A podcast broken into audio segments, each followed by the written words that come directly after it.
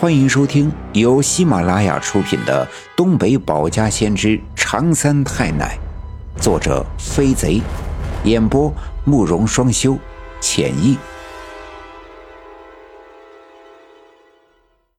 第二百三十二章：苦口劝大勇心已决，我奶奶指点借天眼。刘老七对他们家的毛驴母子果真是情深意切，折腾了大半夜，也的确看到了大母驴异常的表现，可最终并没有像他们预想的那样看到小毛驴的出现。不过刘老七心里明白，小毛驴一定来过，而之所以我们看不见，是小毛驴可能已经死去了，来的呀，只是他的灵魂。尽管他住的离我们家不远，也经常看到有一些人来我家找我奶奶看病，但刘老七一向对鬼怪灵魂的事啊是半信半疑的。直到今天白天和夜晚发生的这一切，才让他真正的感觉到，这个世界上无论是人还是畜生，他们生的时候都有感情，死了之后都有灵魂，于是特别的难过。其实他想。哪怕让自己再看一眼那小毛驴也好呀，那好比就是一个孩子，刚一出生的时候就被别人抱走，那时候他还走不稳、站不牢，甚至只能吃奶，不能吃草料。他从来没有像别人的孩子一样有机会生活在自己的母亲的庇佑之内。可大半年过去了，他回来了，却无法看到他的样子。于是刘老七便在这样的悲伤和懊恼之中度过了后半夜。当天亮的时候，他还躺在炕上，瞪着眼睛看着自己家的顶棚。他的老伴儿知道他心里烦闷，也不敢多嘴，唯恐再挨上他一顿骂。于是天刚蒙蒙亮的时候，他就早早的起来，架上柴火，熬点稀粥，煮了两个鸡蛋，切了点酱缸里的咸菜。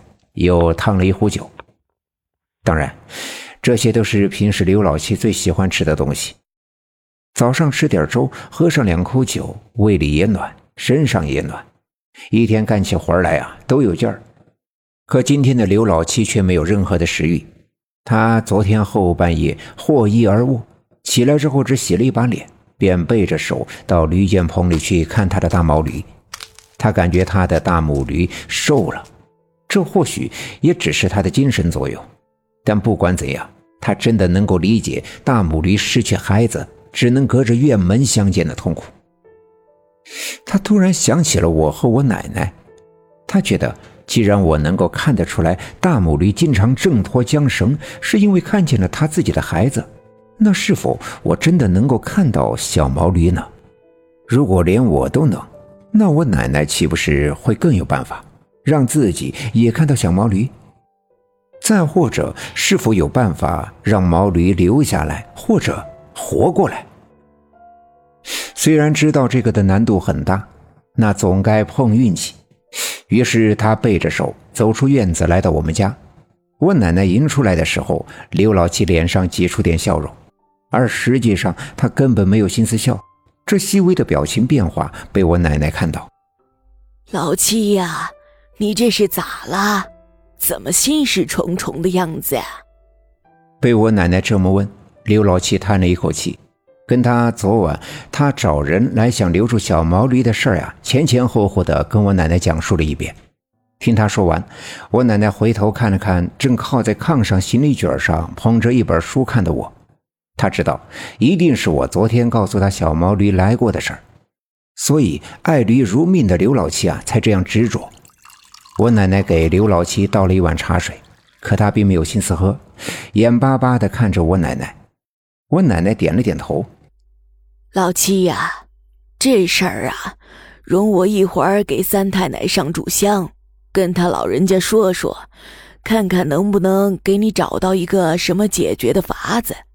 这事儿急不得。如果小毛驴真的死了，回来的只是他的灵魂。”那么就和咱们阴阳两隔，想要看到鬼魂，不是一件容易的事儿。更别说让他还阳活过来了。刘老七摇着头叹了口气，苍老的脸上眼窝深陷，不禁流出眼泪。唉，就让我看一眼也好呀，一定得帮我好好的想想办法呀！我我这求你了。